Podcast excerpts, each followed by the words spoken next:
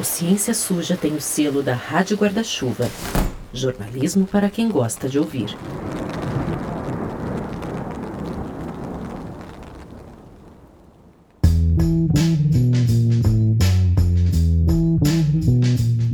Oi, gente, tudo bom? Só para avisar que esse episódio faz parte de uma parceria com o Observatório de Políticas Científicas do Instituto Questão de Ciência, o IQC, e tem apoio do Instituto Serra Pilheira. O observatório tem o objetivo de estimular o uso de evidências na elaboração de políticas públicas de ciência e tecnologia no Brasil. Os episódios dessa parceria, e são seis episódios, têm um formato de mesa cast, de debate que é diferente dos nossos episódios regulares da segunda temporada, que tem aquela pegada mais narrativa que você já está acostumado. Tomara que você goste.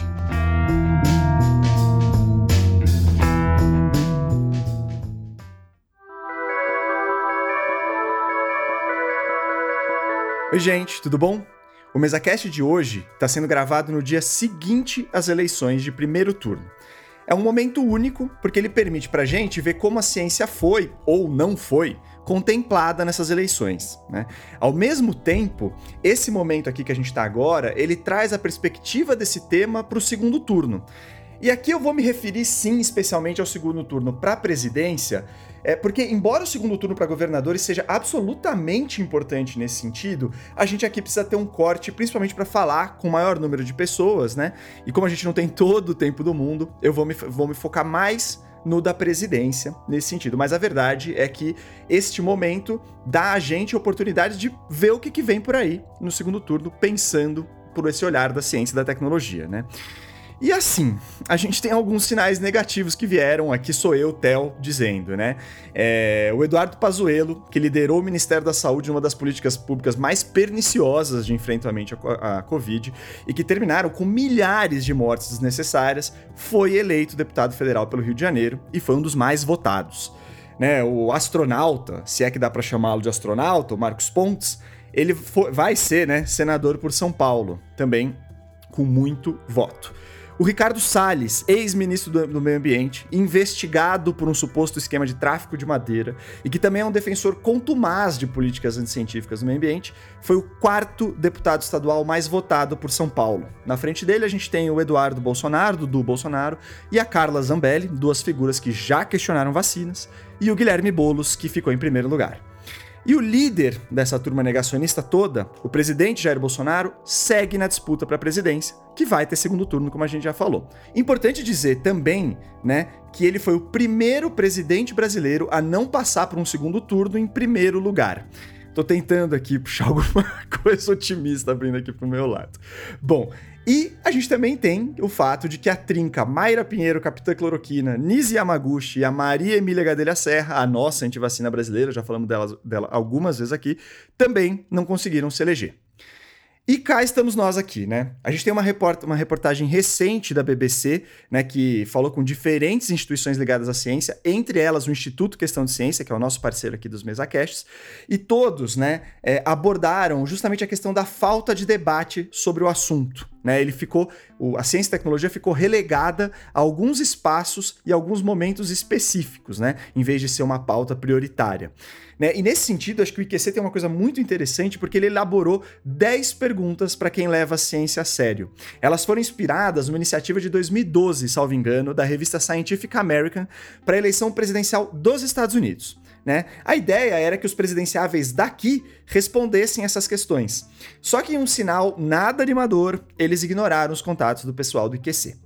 A gente vai trazer esse ponto e também o que, que esse cenário desenhado no domingo traz pra gente que gosta de falar de ciência. E vamos fazer um pouco de futurologia também, né? Porque ninguém se aguenta. E bom, o bacana é que a gente trouxe aqui três editores no Instituto Questão de Ciência e mais um que vai responder é, de forma desincronizada, ou seja, por WhatsApp, por áudio, né? É, e isso justamente porque o IQC tem entre as suas bandeiras valorizar as políticas públicas, né? E tem até o, o, o projeto do Observatório de Políticas Científicas, que é muito aqui, é um grande parceiro do nosso MesaCast, que tem tudo a ver com isso. Bom, então vamos começar aqui a apresentar os nossos debatedores, já que está na moda a gente falar disso. Vou começar pela Natália. Natália Pasternak, conta pra gente quem é você, quais são suas impressões iniciais da eleição de domingo em um minuto. Não, brincadeira, vai, pode ser no, no tempo que você quiser. Obrigada, Theo, pelo convite. Eu sou Natália Pasternak, eu sou presidente do Instituto Questão de Ciência, sou microbiologista por formação, sou professora na Universidade de Colômbia, nos Estados Unidos, na Fundação Getúlio Vargas, em São Paulo. Ensino justamente sobre o uso de ciência para políticas públicas. E Bom, Theo, é difícil resumir em um minuto a impressão que a gente teve de ontem, mas. Um minuto e meio, então. Eu acho que dá, eu, eu acho que se for para tentar resumir, é, é, tentar dizer que realmente o, a triste constatação de que a ciência não existe no debate público e no, na cabeça do eleitor a ciência, as pautas de ciência, de saúde, de meio ambiente, elas não são capazes de mudar comportamentos. E eu acho que isso é algo que me chamou a atenção ontem, quando a gente percebe que o número de eleitores que Bolsonaro teve em 2018 é aproximadamente o mesmo número de eleitores que ele teve ontem, ou seja, o eleitor de Bolsonaro não muda seu comportamento diante da barbárie que foi esse governo, diante da péssima condução da pandemia, diante de 700 mil mortos, diante da devastação de terras demarcadas indígenas, diante da devastação da Amazônia, diante de todo o comportamento anti-ciência, não só o eleitor não muda de comportamento, como ainda são premiados com mandatos aqueles políticos que se destacaram pelas suas posições anti-ciência, anti-meio ambiente, anti-saúde, posições que colocam em risco o próprio eleitorado que os elegeu. Perfeito, Natália. Bom, vamos para o nosso segundo é, convidado daqui, que é o Paulo Almeida. O Paulo, inclusive, participou diretamente daquela reportagem da BBC que eu disse antes, trouxe é, pontos muito pertinentes. É, aliás, a reportagem foi escrita pelo André Bernatti, que é um querido amigo também, então fica o parabéns para o Paulo e para o André também por essa reportagem super bacana. Paulo, conta pra gente quem é você e quais suas impressões também dessa eleição. Oi, Theo, um prazer estar aqui de novo. Eu sou o Paulo Almeida, sou diretor executivo do Instituto Questão de Ciência e sou coordenador do Observatório de Políticas Científicas, que é parceiro do Ciência Suja aqui nessa iniciativa de MesaCast. É, e a Natália, acho que colocou todos os pontos principais do porquê, do, que, do porquê que a gente tem um horizonte muito complicado e de porquê que ficou muito evidente que, apesar de ter sido o momento em que a, a ciência ficou muito visível para a opinião pública como uma ferramenta de destaque para proteção da sociedade, inclusive, mais só do que avanço, é, isso não repercutiu tanto dentro de, de campanhas, de debates e de motes para o que vai, o que estava sendo proposto pelos candidatos, como não refletiu no resultado de urnas. E aí, especificamente, eu quero destacar aqui o legislativo, que é onde é capaz que a gente vá ter mais problema. Então, na nossa atuação hoje em dia, que a gente tem visto é que o legislativo em particular, todos os poderes, mas o legislativo em particular, ele tem uma abertura, ele tem uma permeabilidade muito grande para propostas malucas. Elas se conseguem fixar como projetos de lei. Então, a gente consegue olhar isso para trás, desde a fosfetanolamina, por exemplo, que se tornou um problema através do legislativo, em um momento que a gente tinha um legislativo mais favorável do que vai ser visto aí para frente. Então, tem um número substancial de senadores, por exemplo, com mandatos de oito anos, muito ligados ao bolsonarismo, que não tem um, um, um passado recente muito, é, é muito favorável para a gente imaginar o que vem aí pela frente. É, então, ainda que a gente tenha resultado, um resultado presidencial favorável aí no final dessa, dessa segunda parte da, da, da, corrida, da corrida presidencial, ainda assim a gente vai ter um Congresso muito desafiador, porque várias das coisas que a gente já vinha debatendo, como é, problemas de atuação dentro do SUS, como problemas ambientais, como todos esses pontos que a Natália colocou, vão ficar muito, muito mais complicados com o perfil que se, tá, que, que se desenhou, na verdade, já de parlamento para o próximo ciclo. Então, não são ventos favoráveis para o período futuro e eu acho que o que a gente pode parar e pensar é em como fazer para que no próximo ciclo se, se torne relevante. Para agora é tarde demais, infelizmente. Mas se a gente continuar só com os mesmos discursos de sempre, de que ah, é importante que se valorize a ciência, ah, é importante que a gente coloque isso no centro do debate, isso não vai levar a lugar nenhum. Né? A gente precisa de conteúdo programático para que lá no futuro a gente não faça o mesmo lamento que a gente está fazendo agora. Perfeito. Bom, lá no, na minha abertura eu esqueci de citar outra pessoa que era Damares Alves, porque eu me lembrei agora, né, eleita pelo Distrito Federal, é, senadora, e que tem né, oito anos pela frente, Paulo me, me colocou, lembrou, lembrou dessa má notícia agora, e que entre as coisas chegou já né, a ter falas em que ela falava que o criacionismo deveria ser ensinado nas aulas de biologia como alternativa à teoria da evolução. Então, só por isso, né, pro lado de ciência também, mais um exemplo de perigo. Bom, Carlos, nosso terceiro aqui convidado, quem é você? Conta pra gente e também quais são suas impressões. Obrigado por estar aqui. Opa, eu agradeço o convite para estar aqui, bater um papo com a, com a Natália, com, com o Paulo, com, com vocês. Oh, meu nome é Carlos Orsi, eu sou jornalista, sou editor-chefe da revista Questão de Ciência, também sou escritor, autor de livros de divulgação científica. Meu livro mais recente, inclusive, chama Negacionismo e é sobre a, a filosofia e a psicologia do, do, do negacionismo, que é algo que nós vimos em, em ação é, nesta eleição. Bom, sobre é, o que o resultado do primeiro turno diz sobre o, a relação da ciência, do povo, do eleitor brasileiro com a ciência, eu acho que deixa muito claro que é uma relação que não existe. É, é, a, a, a, ciência é, é, é que é, uma essa é uma, uma analogia antiga e eu e a Natália já usamos várias vezes mas assim as pessoas valorizam ciência do mesmo jeito que elas são contra jogar lixo na rua todo mundo é contra jogar lixo na rua até a hora que compra um picolé no carrinho. E aí esquece que é contra jogar lixo na rua, né? Então é, é a mesma coisa, quer dizer, é algo que as pessoas dizem da boca para fora, porque é bonito dizer, porque todo mundo bate palminha, mas que não se reflete em comportamento.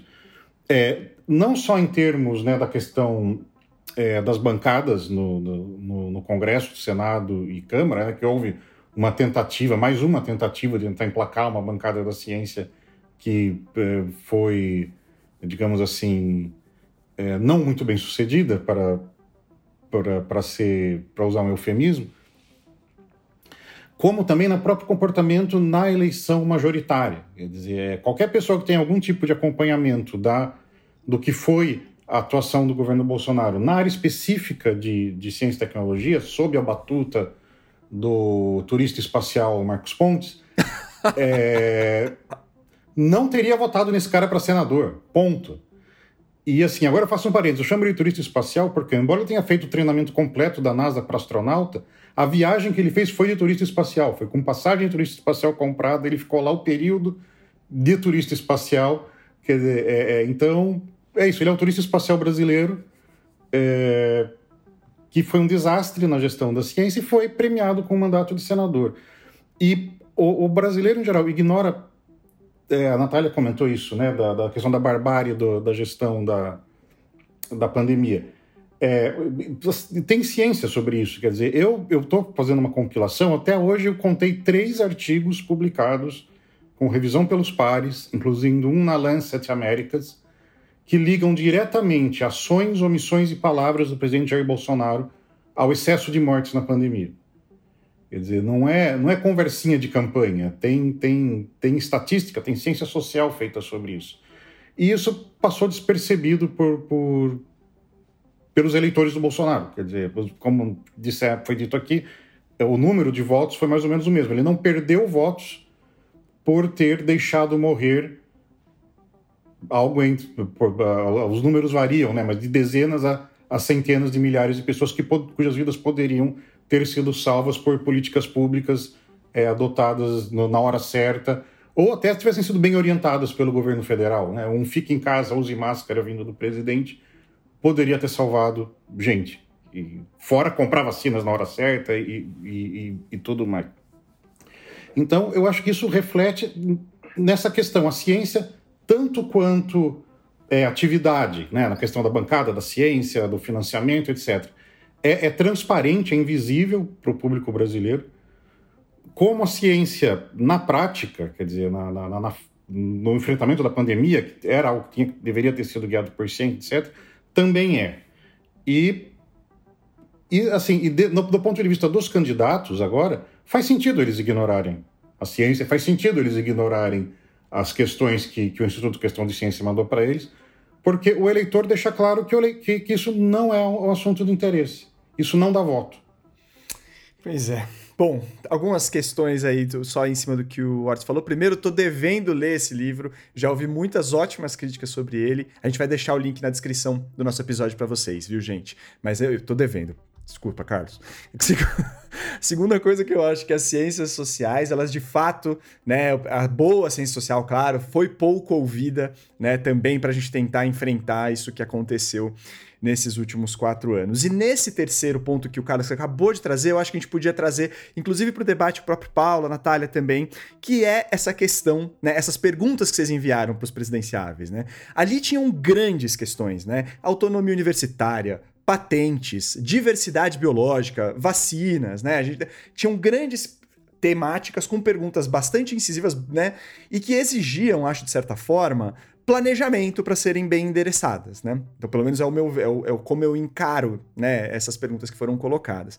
E aí que eu queria ver com vocês, por que, que vocês acham que eles não responderam? É isso só que o Carlos falou? Ou faltou plano? Quando você olha o planejamento, a proposta deles, simplesmente não, não tinha coisa ali. Não sei, é, quer começar dessa vez, Paulo? Vamos lá, Theo. É, eu acho que tem, tem várias questões que estão envolvidas. Então, primeiro, o Carlos faz um diagnóstico muito certeiro de que, olha, tem um cálculo eleitoral de tempo ilimitado, recurso limitado de campanha, do que, que deve ser é, é endereçado de maneira mais contundente. E ciência não está no norte, então simplesmente não, não é custo efetivo para as campanhas gastarem tempo e recurso pensando nisso, porque isso não necessariamente traz voto. É, e, e, na verdade, talvez seja um erro de cálculo grande também por parte das campanhas, porque não dá para subestimar é, é, o alcance que a comunidade científica tem no Brasil, que quanto geraria de, de, pauta positiva se isso fosse enfrentado de maneira mais direta. Mas acho que num primeiro momento, é, nesse cálculo objetivo mesmo, não está na primeira ordem de prioridades. Segundo, esse ponto que você mesmo levantou, Theo, de que é, isso dá trabalho, de fato. Isso precisaria estar tá inserido de algum modo no planejamento de campanha. Então, se a gente olha para o que está no, nos, nos planos de governo dos, dos presidenciáveis, a ciência, ela aqui e ali está citada de alguma maneira, é, é, muito, muito instrumental. Então, ah, isso aqui é para um plano de desenvolvimento nacional, ou isso aqui porque é, é, é relevante para é, gerar emprego e gerar mobilidade social, mas não está estruturado de uma maneira consistente. Porque dentro de, de, de vamos imaginar no mundo ideal é, é, em, em, que ciência fosse levada em questão dentro de, de planos de governo, de metas de campanha, isso não é só uma pauta isolada, isso é transversal ao programa inteiro. Porque se a gente fala em política pública baseada em evidência, isso deveria estar estruturando todo tipo de política que tivesse sido sendo discutida como um mote de, de progresso do país. Então, é, sendo mais claro ainda, entrando um pouco mais adentro dessas, dessas propostas de campanha, eles nem têm pessoas dentro das campanhas muito alocadas para falar sobre esse assunto. Há exceção do Lula, se eu não me engano, que manda o Sérgio Rezende para falar sobre essas coisas, mas as outras campanhas não têm um, um, um, um representante da ciência para participar de debates e para discutir essas questões. Então, é, a gente imaginava que talvez houvesse dificuldade, que talvez a gente recebesse respostas que não fossem muito elaboradas em cima dessas questões, mas o silêncio absoluto, de que, assim, é, não é o que a gente esperava ouvir, principalmente porque teve algum tipo de sinalização de resposta, principalmente é, de, do pessoal que estava cuidando da campanha do Ciro e do Lula. É, de Bolsonaro não precisa dizer que a gente não teve qualquer tipo de resposta pelos canais oficiais, né? E lembrando que a gente entrou em contato pelos canais oficiais todos, justamente até para não não atropelar, né, entender como é que seria a resposta a partir dos canais é, que deveriam receber esse tipo de, de demanda. Então, acho que tem um somatório de fatores que está envolvido nisso.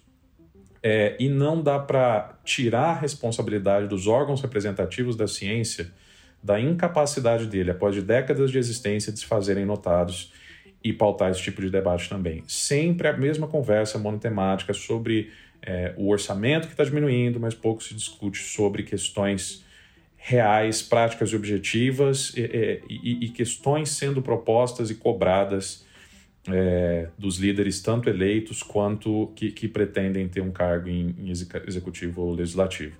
Então, eu acho que tanto é, é um sinal que a população não se preocupa, mas também é um sinal grave de quem deveria estar tá fazendo o papel não está fazendo direito. Senão, acho que a gente já teria essas questões em voga há muito mais tempo e a gente poderia ter propostas mais sérias de futuro de país do que a gente está vendo por aí.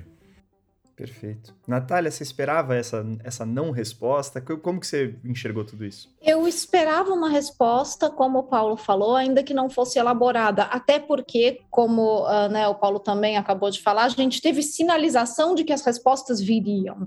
Então, pelo menos de equipes de, de Lula e de Ciro, a gente teve a sinalização de que questionário recebido, vamos responder oportunamente. E oportunamente nunca chegou. Então, uh, não foi que a, a conversa foi estabelecida, mas as respostas ao questionário nunca chegaram. Uh, então, a gente esperava que elas chegassem, ainda que não fossem de uma forma super elaborada, mas que chegasse alguma coisa que pudesse servir de ponto de partida para alavancar essa discussão. E, e eu faço coro ao Paulo aqui de que grande parte dessa culpa é das próprias sociedades científicas. E isso é algo que o Instituto Questão de Ciência tem tentado apontar de forma muito delicada desde a sua criação e agora vai deixar de apontar de forma tão delicada porque ficou muito escancarado e precisa ser apontado de forma escancarada. As nossas sociedades científicas não têm cumprido seu papel de tentar trazer a ciência para o debate público, para o debate político, e se comportam e têm se comportado nos últimos anos como um sindicato raivoso dizendo: nos deem dinheiro e não perguntem o porquê. Então, continuar batendo na tecla do orçamento, ainda que o orçamento seja uma tecla a ser batida e que o IQC bate também, e bate muito bem. Então, o IQC está perfeitamente de acordo de que o orçamento da ciência e tecnologia precisa ser reestabelecido. O orçamento foi destruído nesses anos de governo Bolsonaro, mais ainda do que já tinha sido prejudicado nos governos anteriores. Este orçamento e o respeito pela ciência precisam ser reestabelecidos.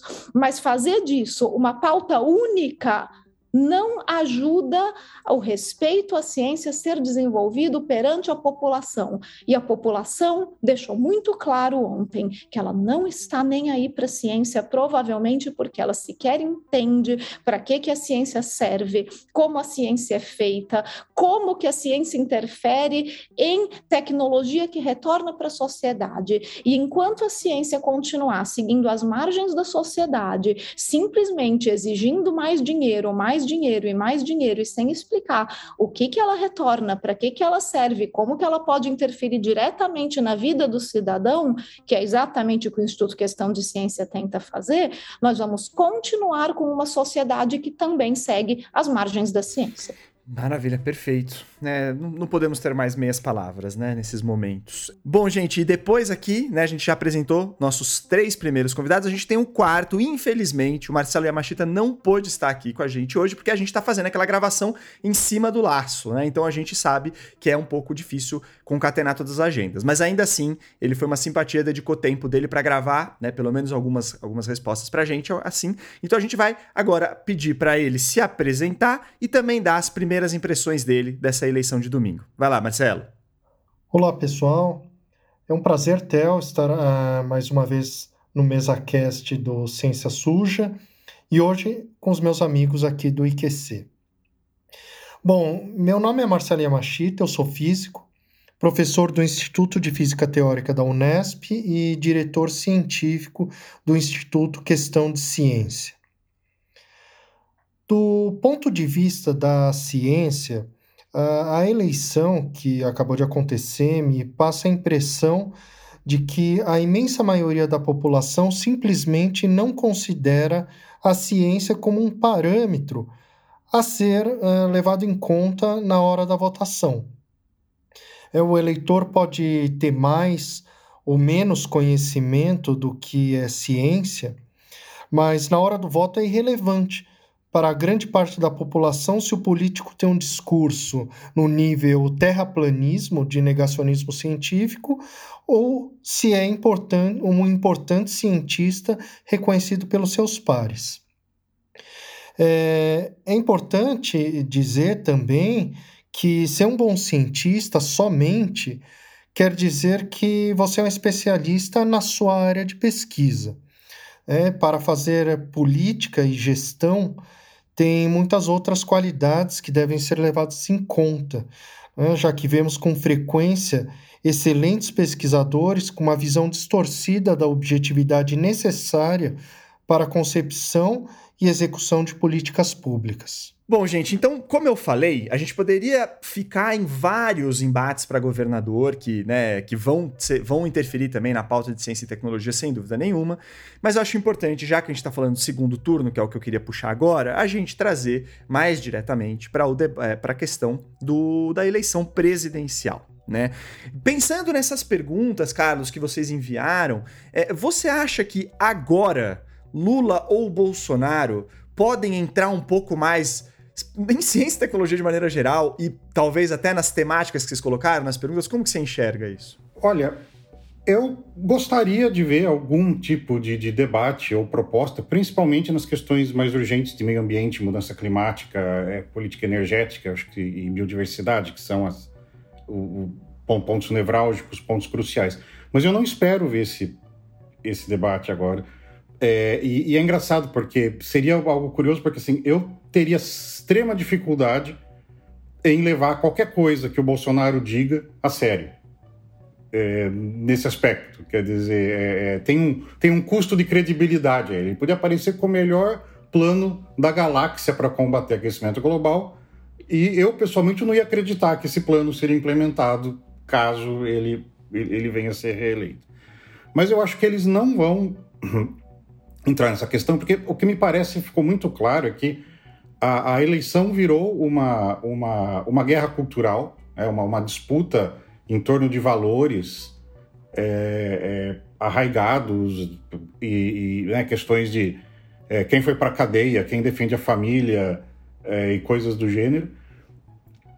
E, de novo, isso mais, uma, mais um sinal, como, como a Natália né, mencionou, da, da, da falha da, da, da, comunidade científica brasileira em incluir a ciência, ou se não a ciência enquanto atividade e tal, no mínimo o respeito pela evidência científica entre os valores é, é, da, da sociedade brasileira.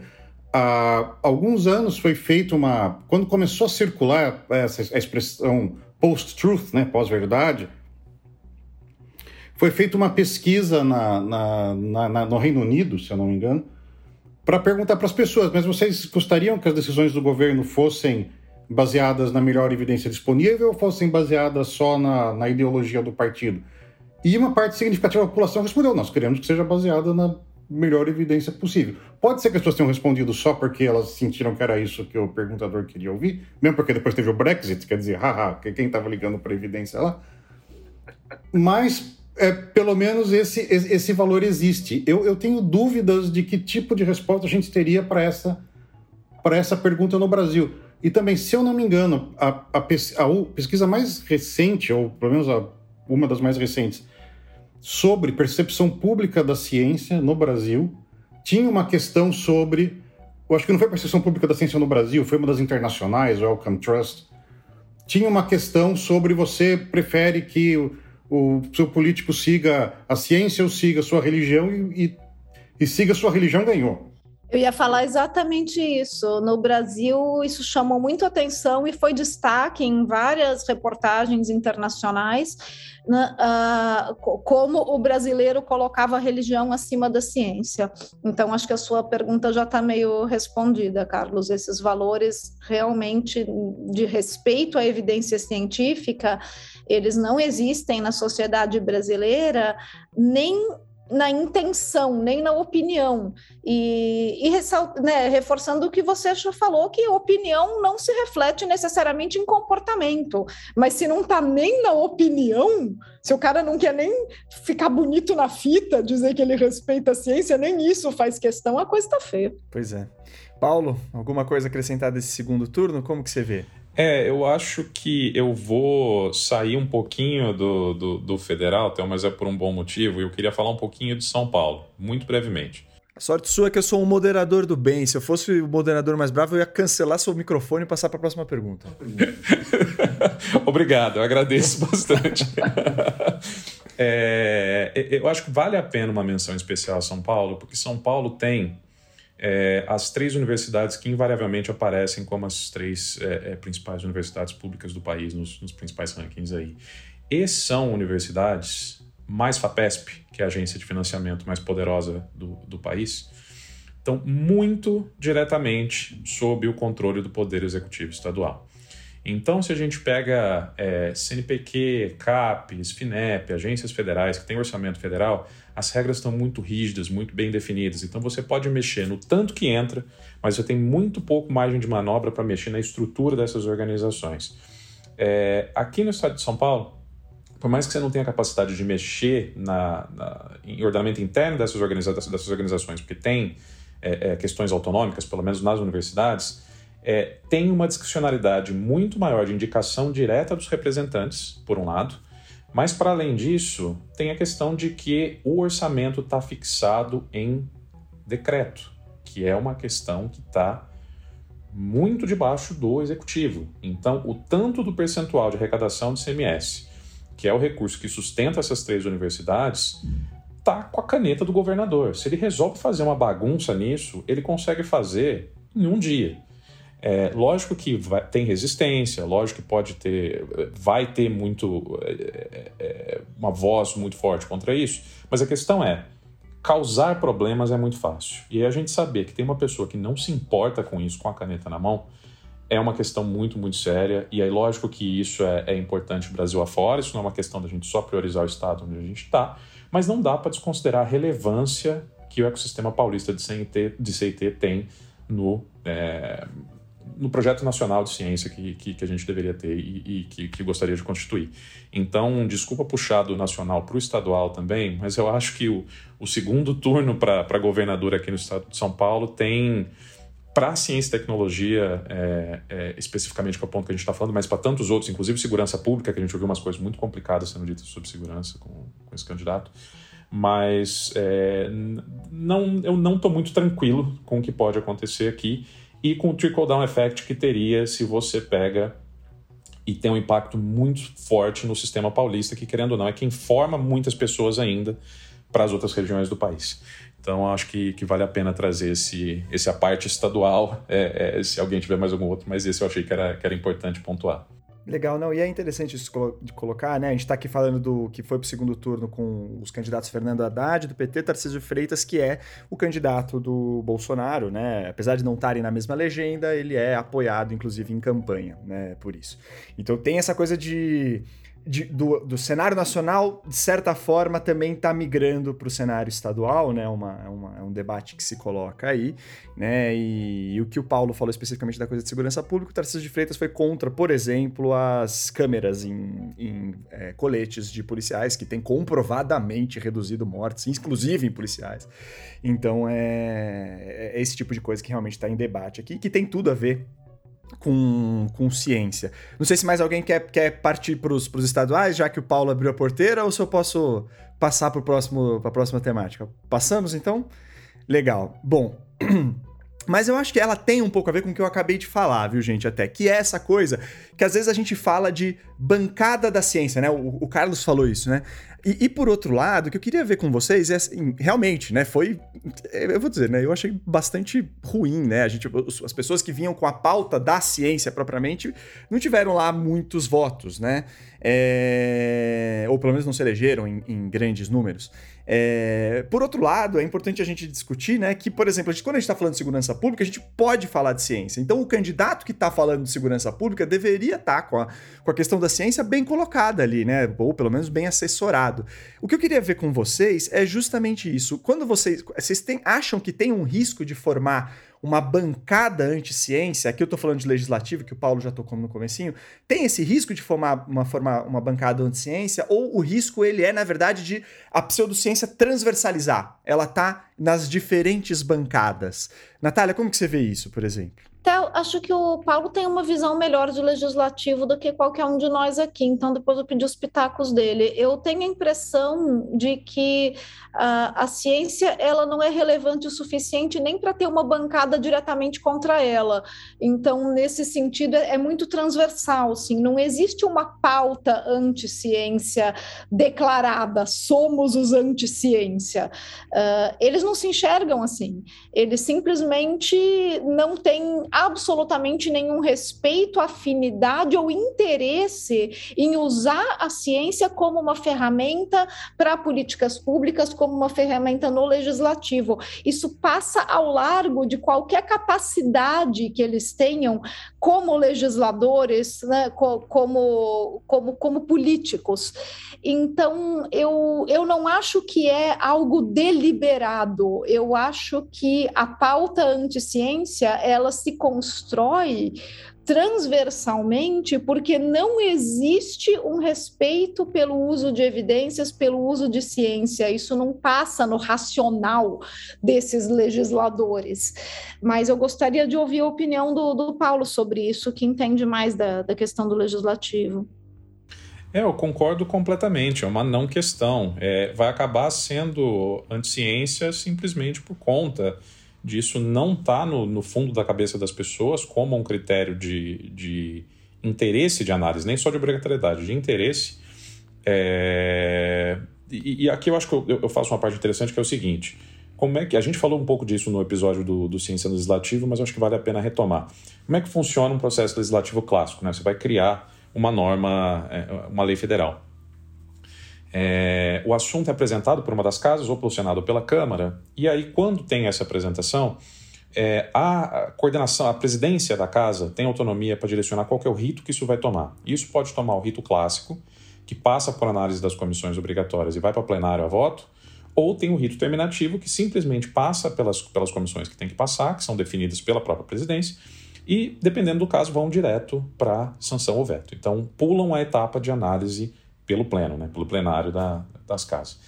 Invariavelmente, o que acontece com questões que são relativas à ciência e tecnologia. Então, o desinteresse já está mostrado pelo rito oficial que é adotado para a tramitação desses assuntos. Mas, para além disso, a gente tem dois tipos de análise que são obrigatórias para PL no Brasil, que são constitucionalidade e justiça. Então, ó, esse PL fere Constituição, é, então, portanto, não deve ser levado adiante. Ou ele fere orçamento, não fala de onde ele vai extrair recursos, então ele não pode ser levado à frente por incapacidade de financiamento mesmo, não tem poder do, do governo de manter essa, essa política de pé. E o que seria a terceira perna, que é a análise material, análise das questões de fundo, análise técnica, ele é aleatório. Então ele cai em qualquer lugar que faça mais sentido cair. É, então, por exemplo, existe um lobby grande de práticas integrativas e complementares dentro do Congresso Nacional.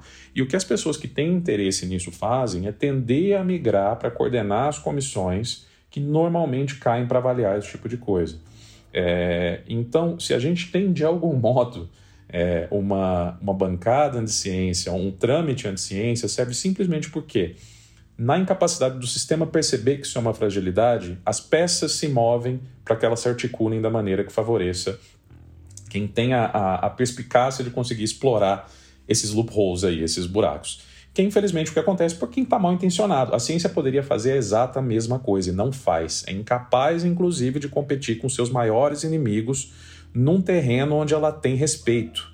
Existe poder de universidade no Brasil, de institutos de pesquisa, eles têm a gravidade para conseguir fazer com que esses assuntos orbitem no entorno deles, mas nem isso eles conseguem fazer por falta de profissionalismo, por falta de adequação a, a pautas ideais para atacar esse tipo de problema a ideia de eleger uma bancada da ciência é meio burra, porque nenhum lugar do mundo faz isso. Faz sentido a gente ter um lobby organizado que tem os cientistas por trás direcionando para o lugar correto.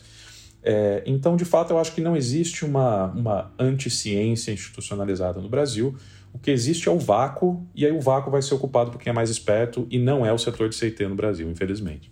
É, em relação a isso, Paulo, a gente tem visto, inclusive, na, nas nossas pesquisas em diplomacia científica, que a tendência mundial é cada vez mais formar corpos de aconselhamento, né, os advisory boards, scientific advisory boards. Essa é a tendência internacional de você ter uma profissionalização de corpos de aconselhamento para justamente aconselhar parlamentares e governos em relação ao uso de evidências. Uh, então, uh, a tentativa de eleger uma bancada da ciência como se fosse uma contrapartida à, à bancada da bala, a bancada do agro, uh, não é factível. A gente não tem corpo para conseguir uma bancada dessas, mas a gente poderia investir da mesma maneira que a tendência mundial num corpo de aconselhamento, de lobby, de advocacy, seja o nome que a gente queira dar para isso, mas que é um grupo treinado para aconselhar parlamentares e governos, para trabalhar lado a lado. E, ao mesmo tempo, eu acho que é importante, tenho certeza que que o Paulo e o Carlos concordam comigo, uh, que, que é importante ter candidaturas isoladas, uh, mostrando que a formação de cientista é uma formação tão boa como qualquer outra para ocupar cargos legislativos, sim. Então, uh, eu, por um lado, não ter essa meta meio irreal de vamos ter uma bancada da ciência, mas sim de ter legisladores que tenham formação formação em ciência e são coisas diferentes. Então, eu vi com bons olhos, por exemplo, a candidatura do, do, do professor Ricardo Galvão, que infelizmente não conseguiu, mas fica aqui de qualquer jeito os meus parabéns por 40 mil votos, que não é pouco que ele teve. E, e, por ter se mostrado um candidato que pessoalmente, como cidadão, quer contribuir como legislador e tem uma formação extremamente sólida em ciência. Então, esses são candidatos, sim, que são vistos com muito bons olhos. Mas a ideia de formar uma bancada da ciência, eu concordo que é uma, é uma ideia bastante ingênua.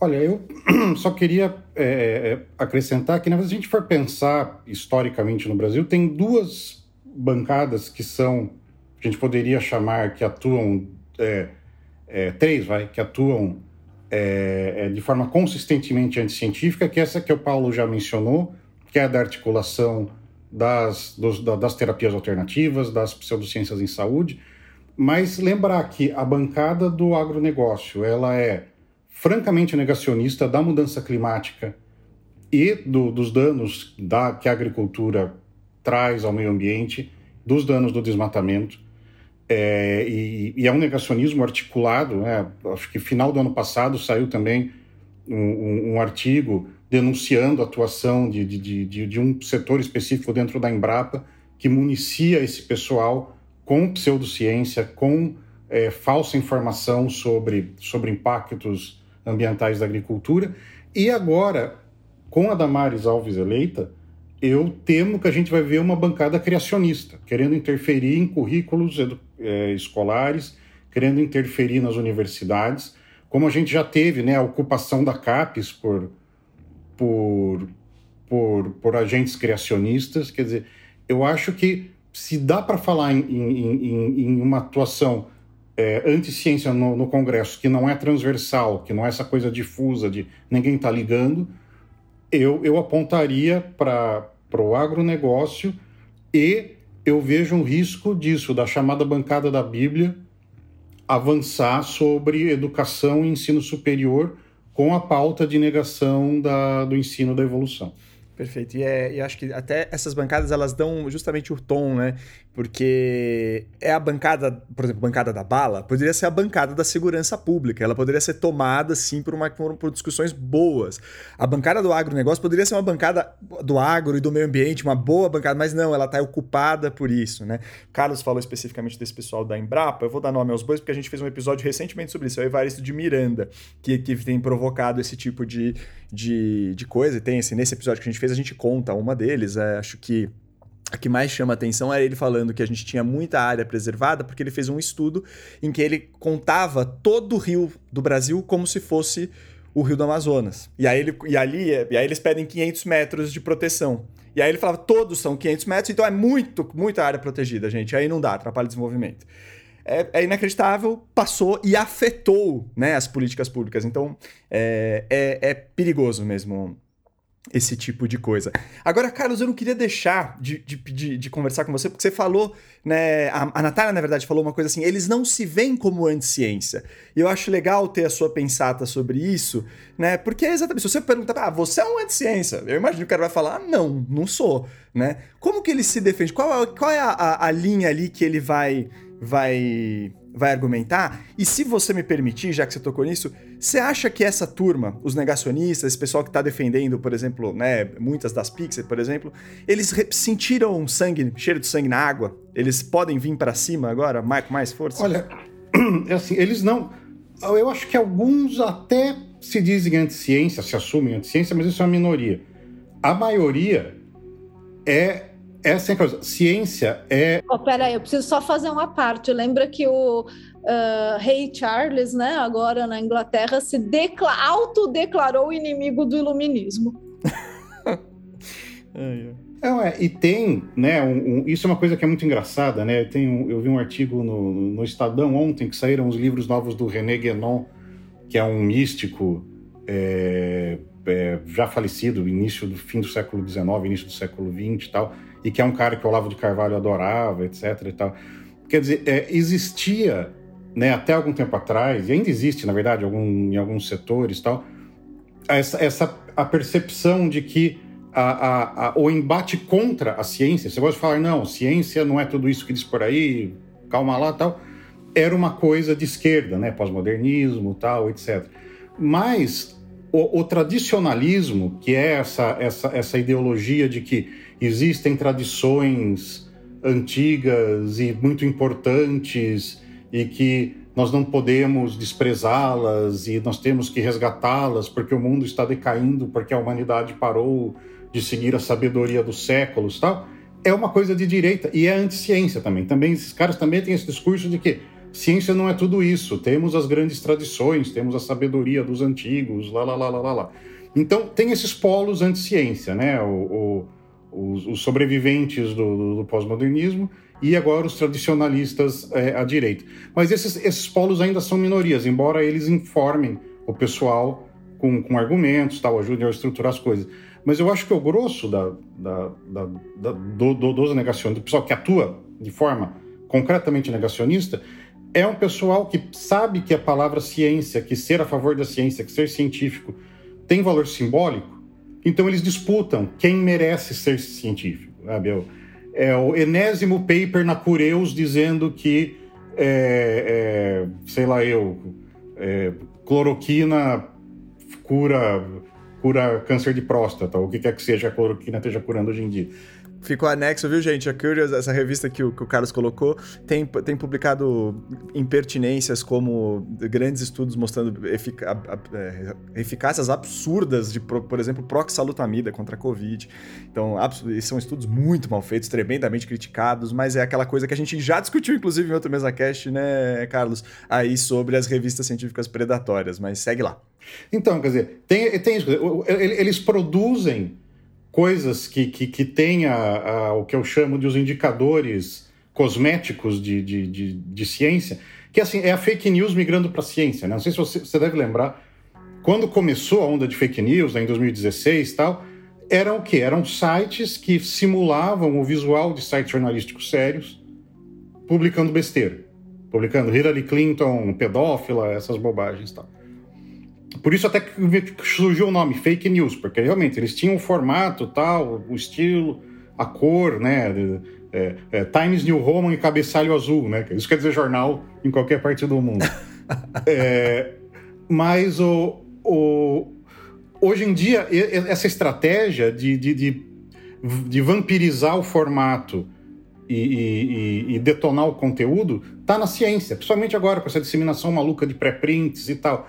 Então os caras se alimentam disso. Isso já existia na época do, do, do negacionismo do tabaco e câncer, quer dizer, a, a indústria do tabaco passou décadas financiando estudos sobre causas do, do câncer de pulmão que apontassem para qualquer coisa que não fosse tabaco.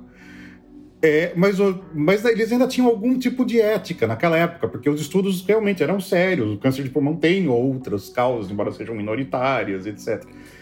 Mas hoje em dia, hoje em dia perderam a vergonha na cara. O pessoal faz estudo picareta sobre qualquer coisa e publica lá. Isso gera pequenas polêmicas, né? Ah, tá vendo? Agora provou-se que não sei o que funciona, etc. Ou como você citou o caso do Evaristo, quer dizer, eles produzem conteúdo que tem cara de ciência para eles poderem serem negacionistas dizendo que estão é, do lado da ciência. Perfeito. Bom, feito isso, gente, é, eu queria trazer, a gente já tem falado há algum tempinho, eu queria trazer para as nossas considerações finais desse debate, mas eu queria que vocês três falassem um pouco de, de uma pergunta fácil, né? De como que a gente começa a mudar isso. Eu sei que eu sou meio repetitivo, eu sei que essa pergunta ela tá em muitos dos nossos mesacasts, mas eu acho importante a gente não, não deixar de trazer essa perspectiva. Então, se vocês puderem falar isso diante do que a gente acabou de ver no domingo agora, vamos ver, um Doni Doni T, deu Natália aqui, se quiser começar. Olha, fazer essa pergunta justo hoje, Théo, dá vontade de responder o último que sair apaga a luz e devolve para a população nativa indígena, porque é, depois dele só deu merda. Eu acho que não. eu, eu ia falar que eu pensei que a gente ia ter que usar o pip, mas você acabou de usar a palavra que a gente vai usar o pip, então daí. Olha que eu me segurei.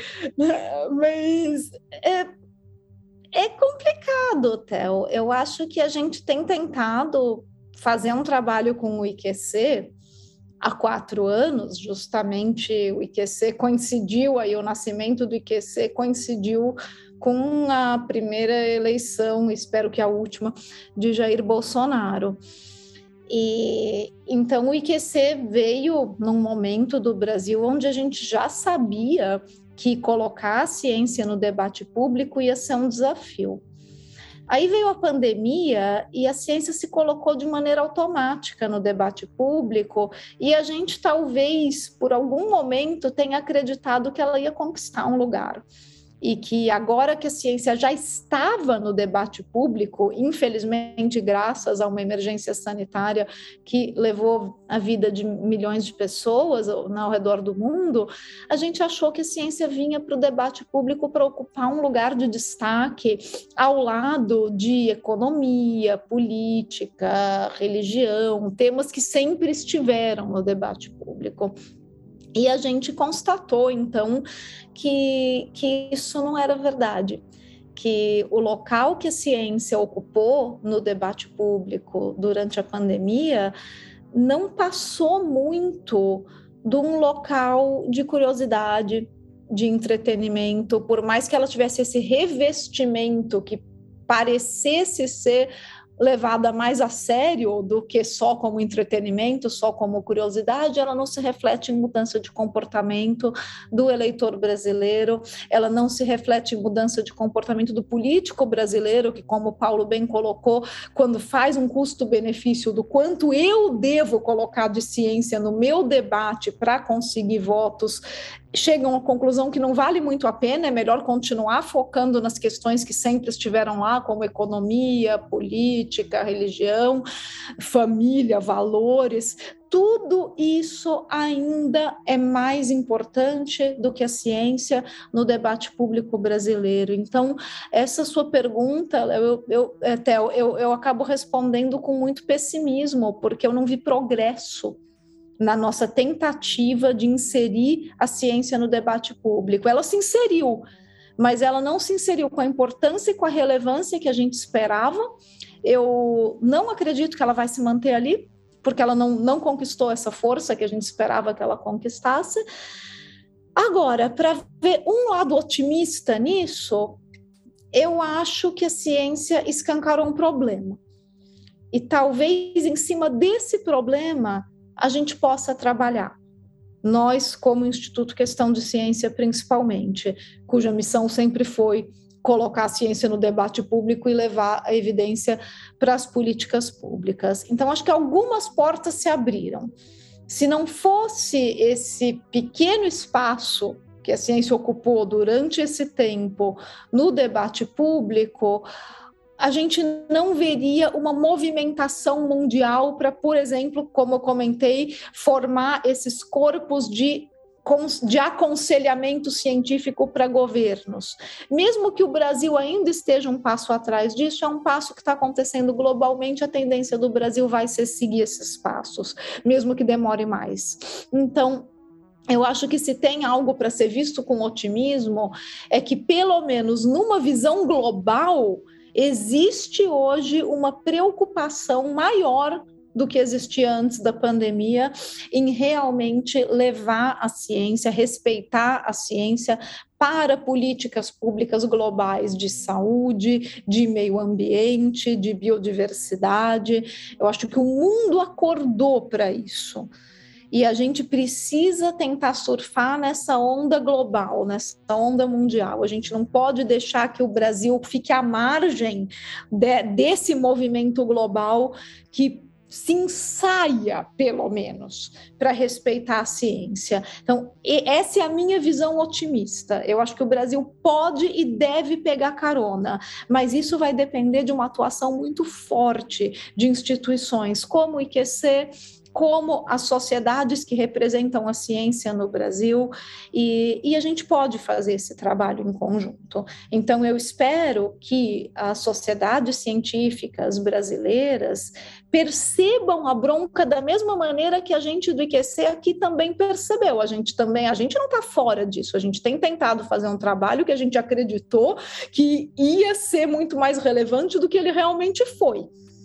E, e nós estamos preparados para pegar essa bronca e falar onde foi que a gente errou, quais são os próximos passos, para onde que o mundo está indo e vamos tentar montar isso de uma forma mais organizada. Eu espero que a gente tenha como parceiros sociedades científicas que também saibam olhar para dentro e reconhecer os seus próprios erros de atuação.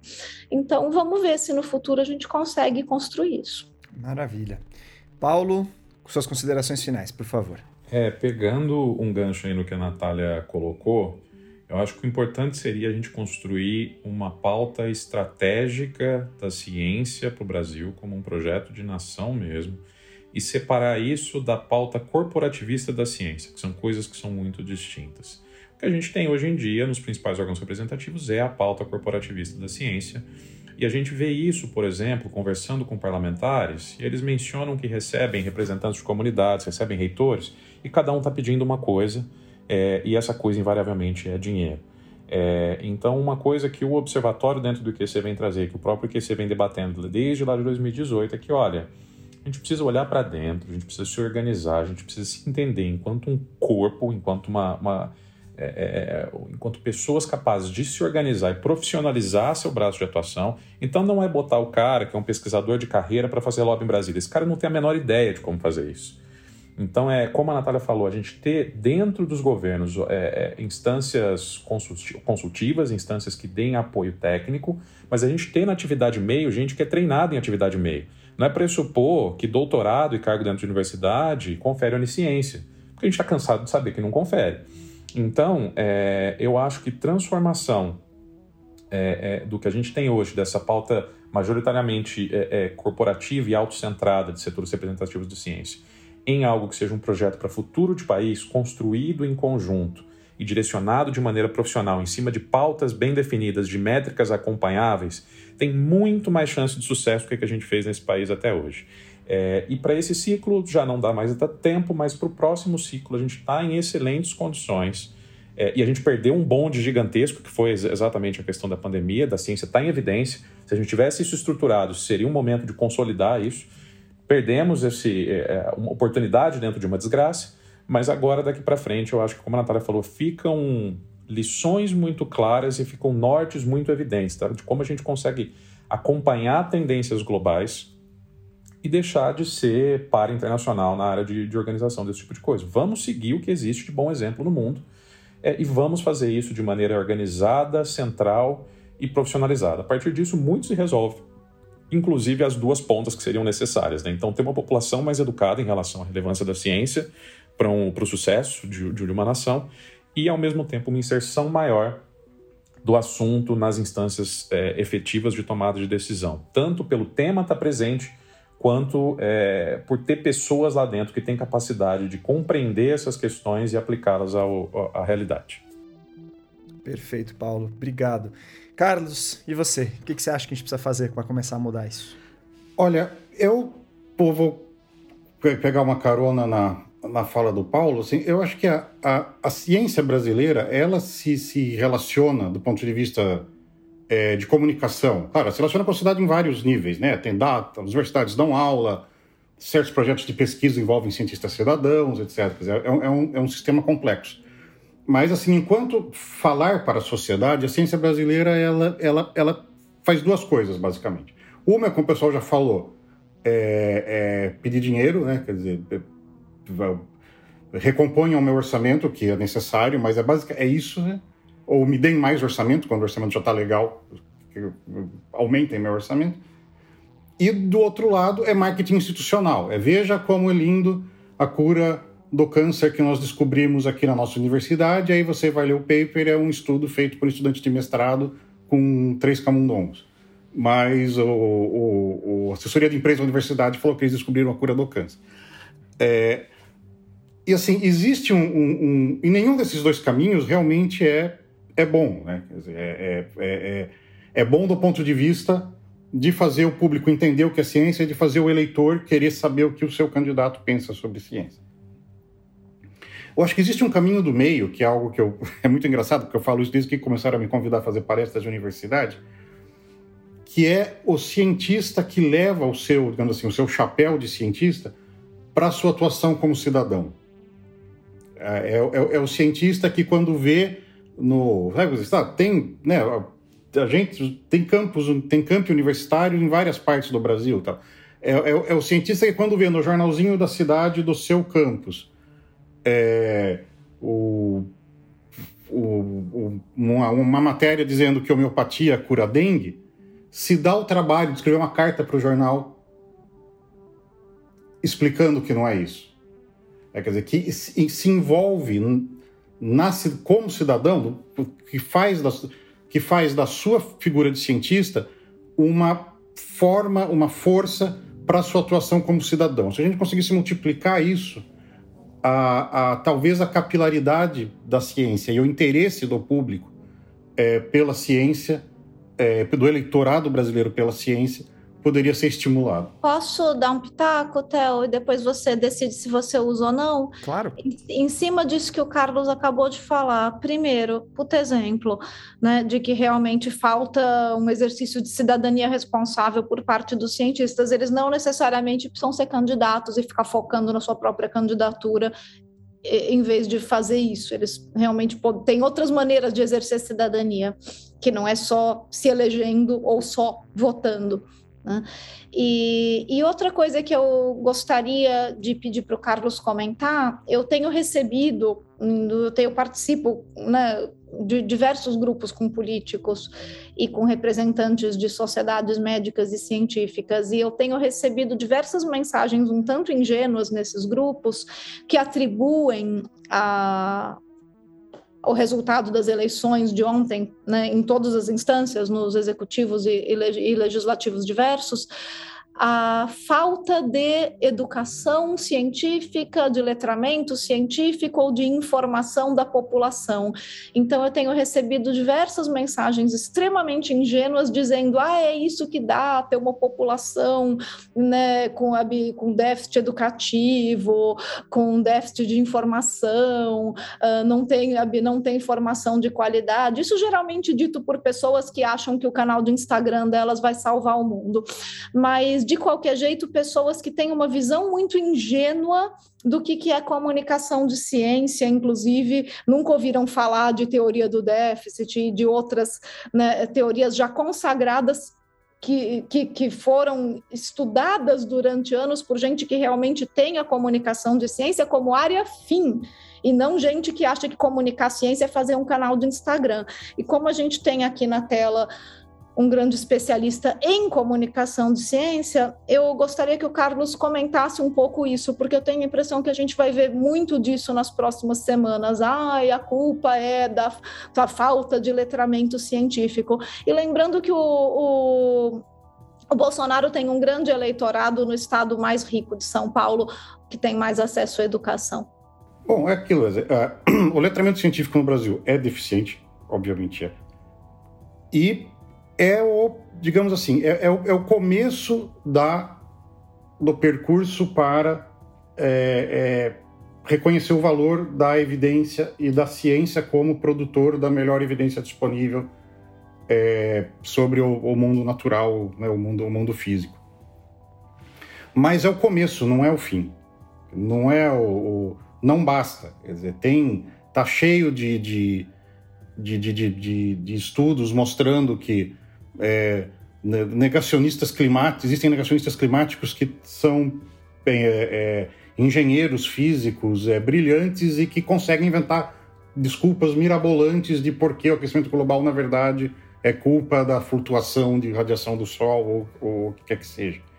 Quer dizer, existe a questão da, da, da identidade. Quando a, a, a, evidência cruza ou contradiz algo, coisas que são muito importantes para a identidade de uma pessoa, a pessoa pode ter o melhor letramento científico do mundo, ela vai ser tentada a distorcer os fatos para encaixar nas preferências dela. Isso é, é, é da natureza humana.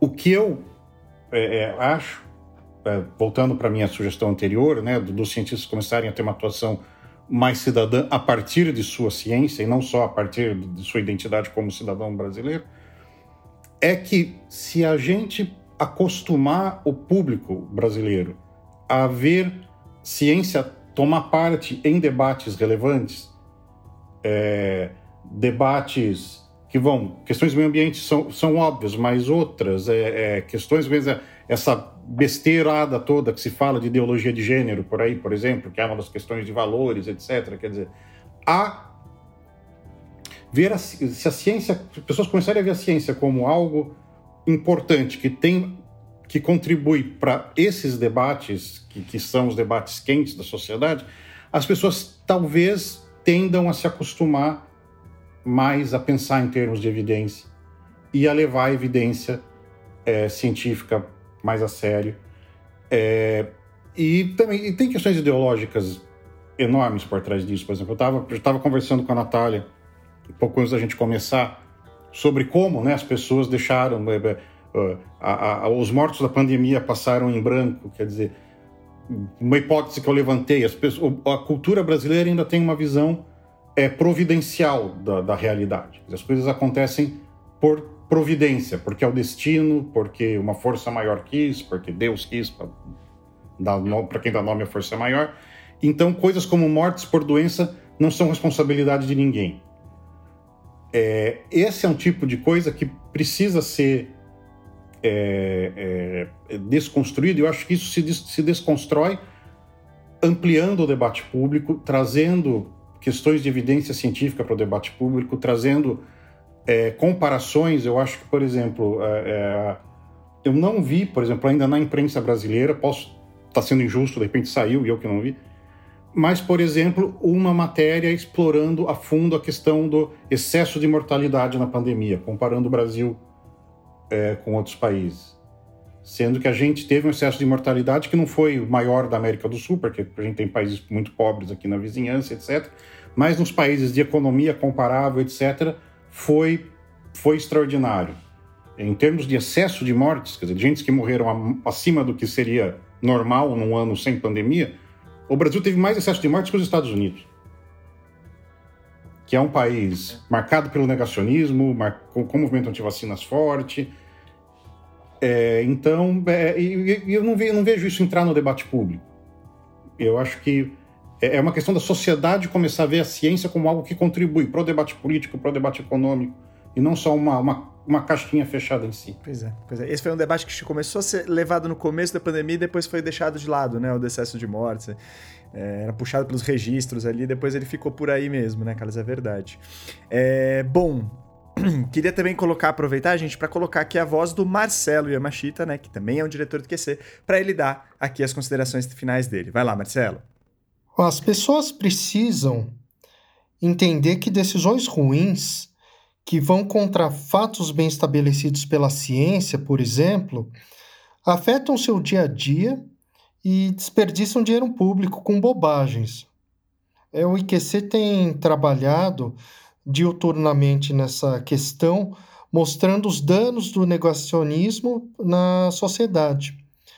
Os políticos só vão entender, de fato, a seriedade do assunto e se preocupar com a questão científica quando a população se conscientizar da importância da ciência e parar de votar em picaretas que negam e distorcem a realidade das coisas. Bom, gente, então eu acho que é isso. É, aqui eu tô falando aí como, como Ciência Suja, o segundo turno tá aí. É, o Ciência Suja vai votar 100%, a gente declara o nosso voto no Lula no segundo turno. Né? Não é um voto sem crítica, não é um voto que a partir do ano que vem acabou o podcast, longe disso. A gente pretende continuar, assunto não falta, pauta não falta. E infelizmente eu acho que não vai faltar mesmo sobre essa. Mesmo se este vislumbre, né? Se o, se o Lula for eleito, se continuar. Acho que a gente ainda vai ter muita pauta para discutir. Dito isso, não há, a gente tem que tomar cuidado com as falsas equivalências. Eu acho que é uma coisa importante da gente colocar aqui. E no lado, no campo da ciência, já foi mais do que dito, né? Do que isso é, é uma falsa equivalência. A gente tentar comparar esses dois personagens que estão aqui. Então, de novo, ciência suja dizendo isso, mas se depender da gente aqui, se a gente puder fazer alguma recomendação para vocês, por favor, é, votem com crítica ou sem crítica. De preferência com crítica, sempre é bom. Mas votem na, no candidato que não é o Bolsonaro. É, bom, é, queria agradecer, aproveitar, né? Essa é uma oportunidade muito legal que a gente teve, foi uma coincidência, mas de poder estar com os diretores do IQC aqui, e que é, né, o IQC via o Observatório de Políticas Científicas, é justamente o nosso parceiro desse MesaCast, então que bom que vocês estão aqui para a gente poder agradecer por essa parceria incrível, a gente adorou essa iniciativa, adorou essas conversas, né? Foi um aprendizado acima de tudo, e acho que foi muito legal, a gente teve uma audiência muito legal, então obrigado aos ouvintes também é, que tá, tiveram com a gente e que acho que puderam é, ter um pouco desse gosto, desse, desse olhar crítico para essa área, né? E acho que é muito legal, uma coisa que a gente tem, dizer, a gente tem dito também diferentes vezes, é que esses mesacasts, eles servem muito como um, um pano de fundo mesmo, né? Como os debates macro que justificam alguns dos casos que a gente trata também na nossa temporada. Né? Então é muito legal a gente poder estar tá com vocês. Obrigado, viu? Então, obrigado por estarem aqui hoje, Natália, Carlos e Paulo, e obrigado também pela confiança aqui na gente nessa iniciativa. Obrigado, Carlos, obrigado, Paulo, obrigado, Natália, obrigado Obrigado, Marcelo, também. Queria também não deixar de agradecer a Clarinha Marques, nossa produtora desses mesacasts, nos deu um baita apoio. Clara, super obrigado, viu? E também não deixar de falar do nosso time. Eu, Terro Preste, como apresentador aqui do MesaCast, também tem a Thais Manarini, o Pedro Belo, Felipe Barbosa, e desde a segunda temporada a gente também tem a Chloé Pinheiro aqui no nosso time. Né? Tem lembrando que tanto o Observatório de Políticas Científicas quanto o Ciência Suja tem o apoio também do Instituto Serra Pilheira. Se vocês quiserem falar com a gente, por favor, só entrar com a gente em contato pelas redes sociais, a gente está nas principais, ou o Ciência Suja tem a, o Ciência Suja tem até site, é o ciência suja, não suja, suja.com.br. O Observatório de Políticas Científicas também tem um site, tá incrível, né? Super recomendo para quem quiser ver, né? Os dados estão cada vez mais, mais ricos. Eu não sei, Paulo, faz um tempo que eu vi, eu não sei se já entrou, qual a fase que tá, mas a última vez que eu vi tava impressionante mesmo, quanto de informação que tinha ali. Como é que tá lá? Theo, tá entrando bastante coisa, então a gente fez um carregamento inicial grande de dados federais, principalmente de financiamento, mas tem patente, tem bolsa, tem bastante coisa. E até final do ano a ideia é a gente já ter bastante de dado é, de anuário de, de universidades, então ter uma base comparável é, e de agências de fomento. E tem umas surpresinhas legais vindo aí também sobre impacto de formação universitária no Brasil e PIB, e aí a gente avisa quando chegar, mas tem, tem coisa boa chegando. Perfeito. Fiquem de olho também nas redes sociais do Instituto Questão de Ciência, que também faz esse trabalho de promoção e vai deixar tudo claro para vocês quando vierem essas novidades que o Paulo tá falando. Mas eu super recomendo, e aí eu tô recomendando como jornalista mesmo. Ali tem bastante pauta bacana para discutir. Mas então é isso, gente. Queria agradecer muito mais uma vez para vocês que estão ouvindo a gente. Quinta-feira que vem a gente tem o nosso episódio final da temporada, da segunda temporada. E é isso. Um abraço, tchau, tchau. Até a próxima.